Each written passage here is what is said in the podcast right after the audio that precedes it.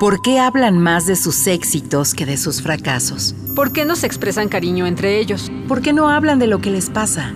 ¿Por qué se descuidan tanto? ¿A qué le tienen miedo? Soy hombre. Nací, y crecí y me desarrollé como tal. Como adulto, con frecuencia recurro a los silencios para ocultar mis sentimientos y no sentirme vulnerable. Pero ahora quisiera poner en palabras esto que siento y que he reprimido desde hace mucho tiempo. Darle rostro, rostro a mi corazón. Rostro Corazón. Otras masculinidades son posibles. Con José Alfredo Cruz y Diego Vázquez. Rostro Corazón. Hola, ¿qué tal? ¿Cómo está? Bienvenido, bienvenida, bienvenide como cada martes pasando el mediodía a través de Ciudadana 660 con el gusto de saludarle José Alfredo Cruz y Diego Vázquez en una emisión del Rostro Corazón. ¿Cómo estás Diego? Buen día. Muy bien José Alfredo, muchas gracias. Buenos días a todo nuestro auditorio. El día de hoy Diego ha preparado un texto impecable como siempre sobre el enojo y su relación con la violencia, que aunque se parecen, no necesariamente significan lo mismo. Nos va a dar muchísimo gusto platicar con usted. Por favor, póngase en contacto a través del correo círculo abierto para hombres gmail, a través de la página electrónica www.circuloabierto.com.mx o a través de nuestras redes sociales en Facebook, en Twitter, en Instagram como Círculo Abierto, Círculo Abierto Oficial y por supuesto Rostro Corazón. Vamos al relato. Relato. Rostro Corazón. La violencia siempre ha sido parte de mi vida. Las peleas son una constante. Desde que puedo recordar, mis papás se hablaban a gritos, se avientan cosas y se pelean todo el tiempo. Parece que se odian pero no pueden vivir el uno sin el otro. Con mis hermanos es lo mismo. Todo el tiempo estamos peleando. Por cualquier cosa nos agarramos a golpes y pocas veces convivimos en paz. Mi mamá nunca me ha hecho daño, solo se enoja si las cosas no van bien en la escuela. Me dice cosas que me hacen sentir mal, tratando de hacerme entender para que mejore. Yo sé que no tiene malas intenciones, aunque a veces preferiría que me pegara porque sus palabras pueden ser muy hirientes. Hubo una temporada en que casi todos los días me peleaba saliendo de clases. Me producía mucha ansiedad el regreso a casa. Sabía que me iban a regañar por traer la ropa sucia, los pantalones rotos. Me daba mucho miedo pensar en que mis padres me abandonarían por haberme portado mal. Una de esas veces mi papá se enojó mucho porque rompí el uniforme nuevo. Me golpeó con ganas y me rompió el labio. Lo tuve hinchado más de una semana. No podía ni tomar agua. Toda se me chorreaba en la camisa. No sé por qué, pero me cuesta mucho trabajo expresar mis sentimientos. Tampoco puedo hablar con cualquier persona. No me gusta, más bien prefiero estar en silencio. Trato de no darme a conocer tan rápido con alguien. No me gustaría que de pronto empezaran a tratarme con lástima o que si les comparto algo importante, todo se convierta en un chisme. Por eso prefiero que me conozcan poco, lo mínimo necesario. Sé que me enojo con facilidad. Cuando me siento atacado, reacciono a la defensiva. Siento cómo nace la rabia en mi estómago y cómo va reaccionando todo mi cuerpo hasta convertirse en una cólera que aterriza en mi cabeza y de ahí ya no se mueve. Cuando me siento así me pongo muy violento.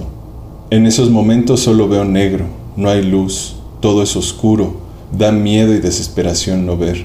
Es como un hueco del que siento que nunca podré salir.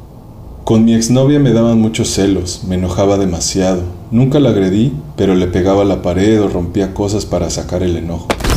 Ella se asustaba mucho.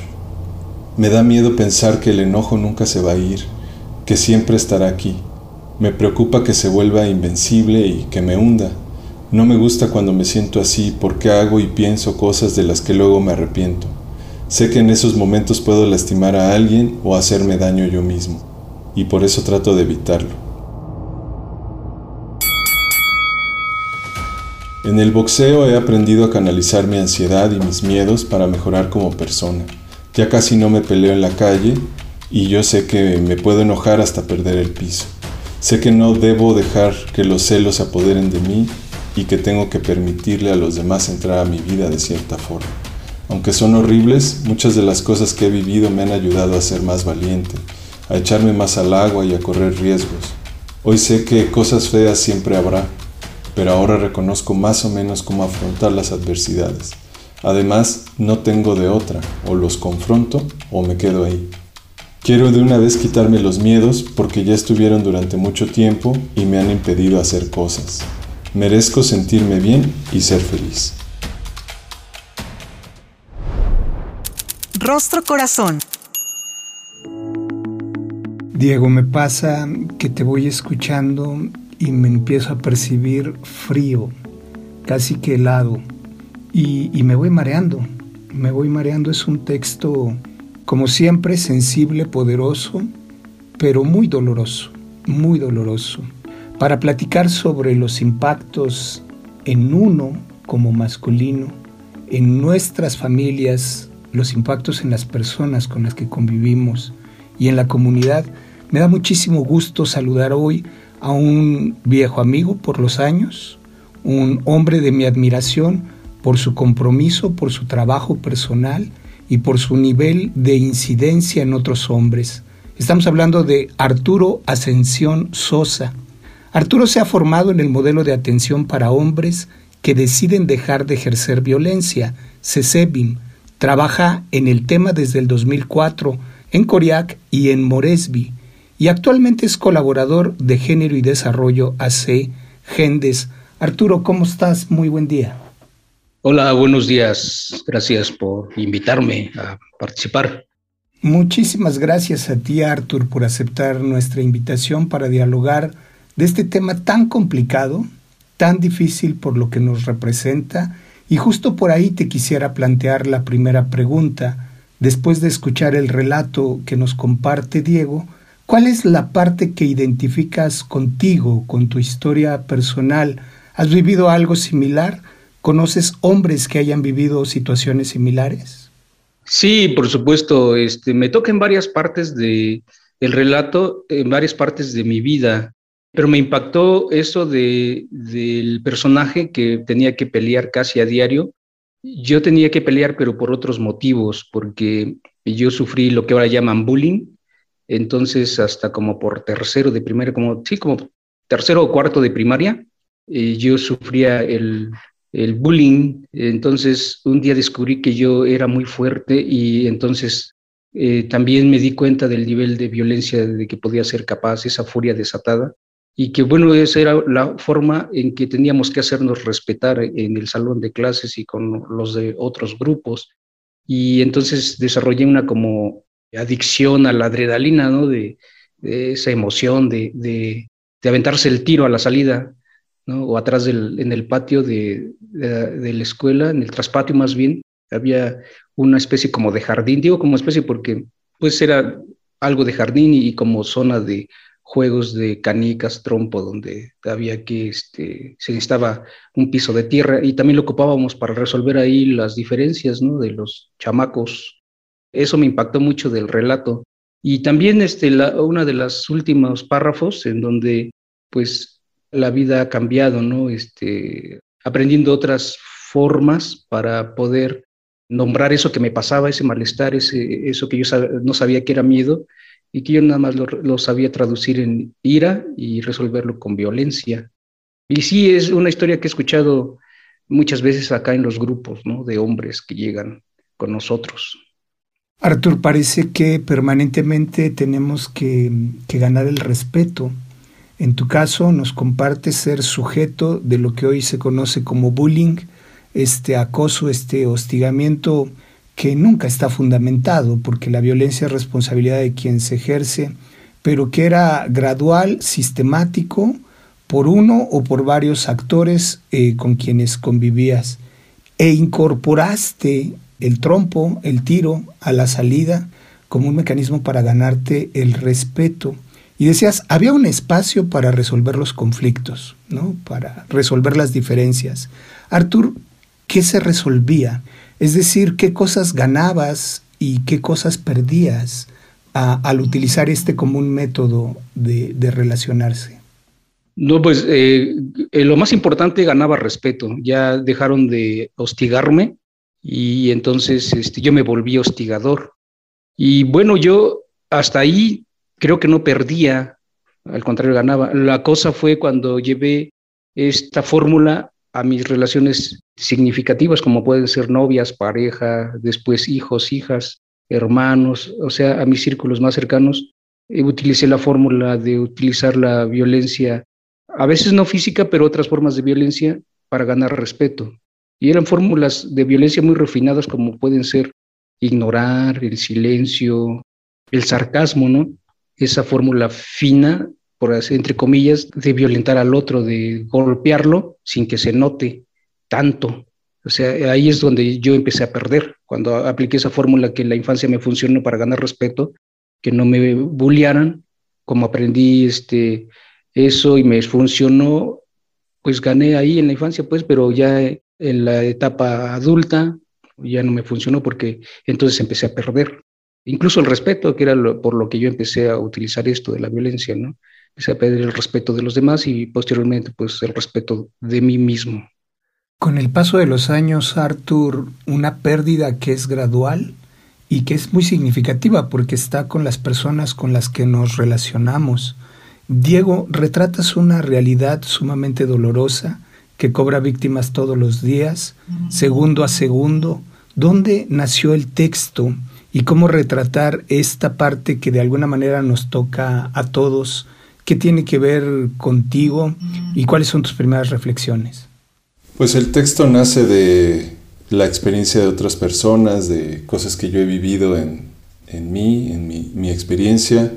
Creo que es una forma de hacer notar que muchas veces la, la violencia que se vive en casa tiene reflejos en la vida de los demás, ¿no?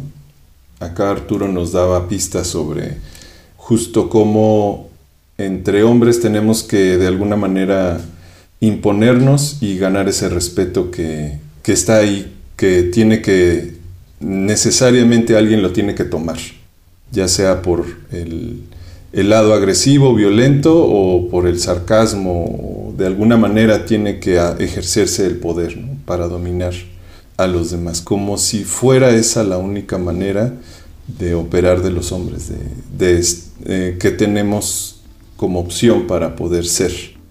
Conmigo a lo mejor lo comento después, porque ya nos vamos a corte, pero básicamente ahí es donde nace el relato. Nos quedamos con esa, Diego. Muchísimas gracias. Profundizando la relación que tiene el enojo, la búsqueda del respeto, la legitimidad y de alguna manera la afirmación que se puede ganar en un inicio como lo platicaba Arturo, pero que hay una pérdida gradual y permanente a través de, nuestras relaciones. Vamos a seguir profundizando. Por favor, quédese en Ciudadana 660. En un momento regresamos. Rostro Corazón. Otras masculinidades son posibles. Regresamos.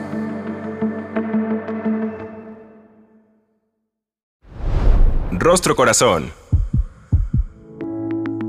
Ya estamos de regreso, muchísimas gracias por acompañarnos en el Rostro Corazón. Hoy estamos platicando con mi querido Arturo Ascensión Sosa sobre el enojo y el ejercicio de la violencia, los costos de la misma en lo personal, en las personas con las que convivimos y en la comunidad. Mi querido Arturo, ya nos platicabas cómo esto se fue convirtiendo en una forma de convivencia y cómo con el paso de los años te cobró una factura en las relaciones directas, en las más significativas. Incluso dices, empecé a perder el respeto de mis hijos, de mis parejas. Ahí yo advierto que hay un aprendizaje, hay lecciones aprendidas, pero ¿cómo se le hace? ¿Qué fue lo que te llevó a iniciar un proceso, mantenerte en él y lograr convertirlo en una lección aprendida? Para los compañeros que nos están escuchando, ¿por dónde podrían empezar, Arturo? Bueno, es que en mi caso yo, yo empecé a perder relaciones para empezar, después cosas materiales, inclusive un negocio, un lugar donde vivir, y la residencia, eh, muchas cosas. Entonces, en mi caso fue así, de que yo me di cuenta porque estaba perdiendo todo y era así como en escalada, ¿no? Pues yo, yo sabía que necesitaba ayuda, apoyo de otro tipo, porque pues en mi familia eh, nuclear eh, lo que urgía era salir de la miseria económica, pero hay otro tipo de miseria en la cual pues no atendíamos, ¿no? Eh, en, mi, familia nuclear no está la cultura de buscar apoyo, por ejemplo, ayuda psicológica o reeducarnos o ver otras formas de vida, pues no, ahí las cosas se resolvían así, a golpes, ¿no? Hacerse respetar del modo que fuera. Entonces yo empecé a sentirme mal por esta escalada de pérdidas y fue que empecé a, deprimirme y uno de mis amigos que es un sabio, el hombre, porque dice, tú tienes un problema que no puede ser atendido así nada más, debes buscar apoyo psicológico con personas que sepan orientarte. No sé, no sé quiénes serían, pero pues, a lo mejor yo, a mí se me ocurre como un psicólogo. Pues es una palabra este, desconocida para mí, entonces hice caso y fui este, a, orientación psicológica y ahí descubrí una de cosas que yo no estaban en mi acervo cultural, palabras, cómo se llamaban estos malestares que yo tenía, no sabía ponerles nombre, ahí empecé a, a, saber cómo se llamaban, ¿no? Eso que sentía a veces, no, yo nomás sabía que estaba enojado, que tenía ira, pero no sabía que atrás de eso muchas veces era miedo y que por eso me peleaba, ¿no? Que por eso gritaba para hacerme respetar, porque yo tenía miedo terrible de no ser respetado, de que me ganaran, de que abusaran de mí, hombres y mujeres o mis mismos hijos. Entonces la única forma de resolver ese miedo, pues era agrediéndolos. Eh, entonces, pues a lo mejor yo les diría a las personas, como me dijo mi amigo sabio, ¿no? pues busca, busca orientación eh, con alguien que sepa de estas cosas, ¿no? Un psicólogo, yo busco un psicólogo, pero podría ser un educador, este, no sé, un buen amigo que sepa de estas cosas, incluso un sacerdote, ¿no?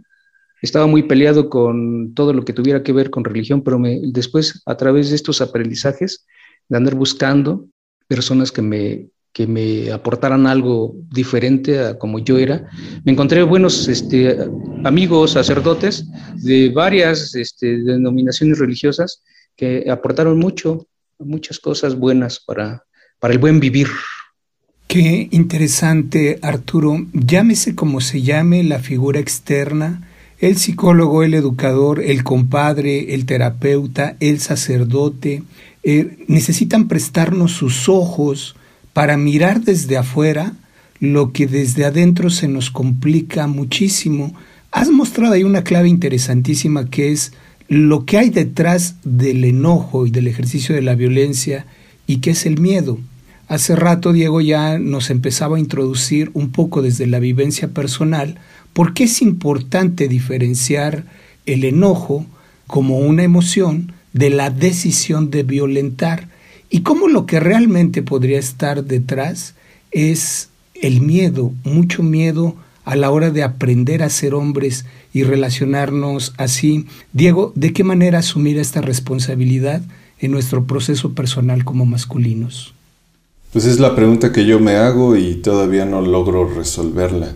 Yo me asumo como una persona que se está revisando y que justo hizo lo que le recomendaron a, Arturo, pero yo me encuentro en muchas situaciones recurriendo a a esos comportamientos que pueden llegar a ser violentos.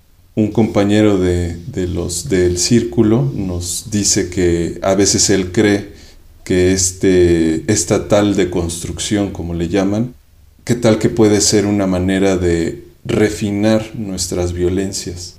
Y aquí yo le preguntaré a Arturo, siendo él, como ya nos comentó, una persona que se asume como, como violenta o que fue violenta, en todo este proceso de autoconocimiento y de transformación, cómo le hace en los momentos en los que vuelve o recurren esas, esas sensaciones, esas emociones, y cómo le podríamos hacer, porque yo hasta ahorita no sé cómo, solamente me, falta habilidad porque las veo, veo cuando llego a recurrir a esos comportamientos, pero ya después no sé qué hacer, ¿no?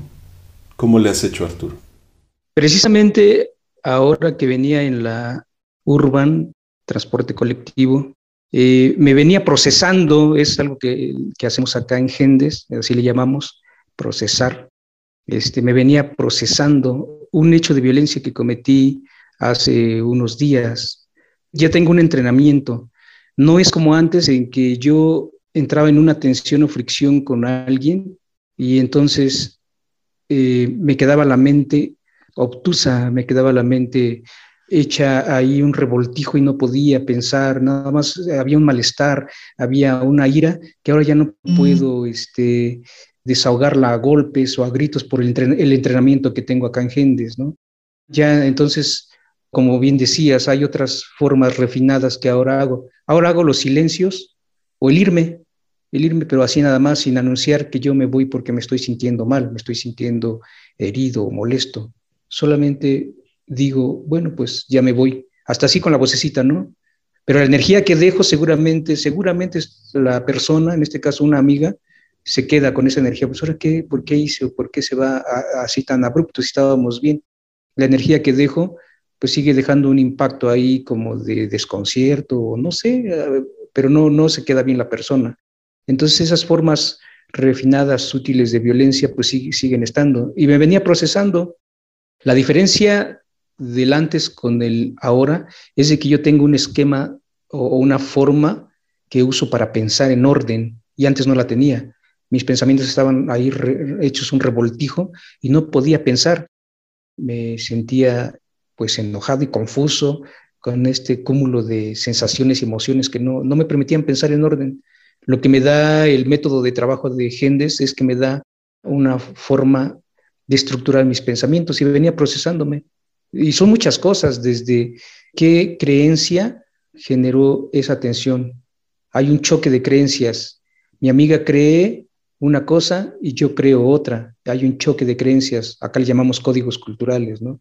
Mis códigos culturales o mis creencias chocan con las de ella y no, no llegamos a un acuerdo, pero la cosa es que yo no lo anuncié, por eso hice la violencia, ¿no? O sea, yo nada más me sentí eh, retado, me sentí no visto en mis creencias entonces lo que opté fue irme de una manera aparentemente amable, pero me fui sin anunciar mi molestia, pero yo estaba molesto. Entonces la violencia pues se va refinando, se va refinando con la diferencia de que ahora tengo un método para pensar y después eh, formular una acción para resolver esta tensión, este conflicto y regresar donde mi amiga, ¿no? Y decirle, pues, fíjate que me di cuenta que me fui eh, de esta forma, ¿cómo te quedaste? y poner ahí a, dialogar las creencias y llegar a, una creencia mutua si es que se puede y si no, bueno, pues no llegamos a un acuerdo y no tenemos por qué llegarlo siempre, ¿no? Y de lo que se trata acá en Gendes es de que no le rehuyamos al conflicto, no tengamos miedo de tener enojo. El conflicto es bueno, lo que no se vale es hacer violencia. Interesantísimo, Arthur. El enojo y el conflicto son parte de la vida son parte de la conformación del ser persona y de relacionarnos. Pero dices, y lo dices muy bien, lo que no se vale es violentar en nombre del enojo y en nombre del conflicto. Y para dejar de hacerlo hay que aprender métodos y habilidades que se desarrollan a través de estos programas reeducativos como en el que te has comprometido. Y es importante mencionar, y ahí es importante la pregunta de Diego, porque no es un proceso lineal, sino a veces es incluso en espiral. Tiene avances y retrocesos. Tú iniciaste este proceso en el 2004 como parte del primer grupo de trabajo con hombres en México y Latinoamérica, eh, CORIAC, y te has venido disciplinando, siendo constante en este proceso a través de todos estos años. Diego, nos vamos a título de conclusiones. Pues nada, agradecidísimo con Arturo por estar acá y por nuestro auditorio a continuar escuchándonos. Más cosas se vienen interesantes. Muchísimas gracias Arturo. Para los compañeros que nos escuchan en Ciudadana 660, ¿algún teléfono, alguna dirección de contacto? ¿Dónde podemos acercarnos a Gendes? En Facebook eh, lo encuentran así, Gendes AC, es donde es más fácil Gendes AC en Facebook, en Twitter y en Instagram. Y también su página electrónica que estará apareciendo aquí en los comentarios eh, después de la difusión de nuestro programa. Nos vamos a título de Diego Rodrigo Vázquez, de José Alfredo Cruz. Muchísimas gracias por habernos acompañado. En la producción, David Mejía Cepeda. Nos vemos en la próxima. El Instituto Mexicano de la Radio presentó Rostro Corazón. Otras masculinidades son posibles. Con José Alfredo Cruz y Diego Vázquez.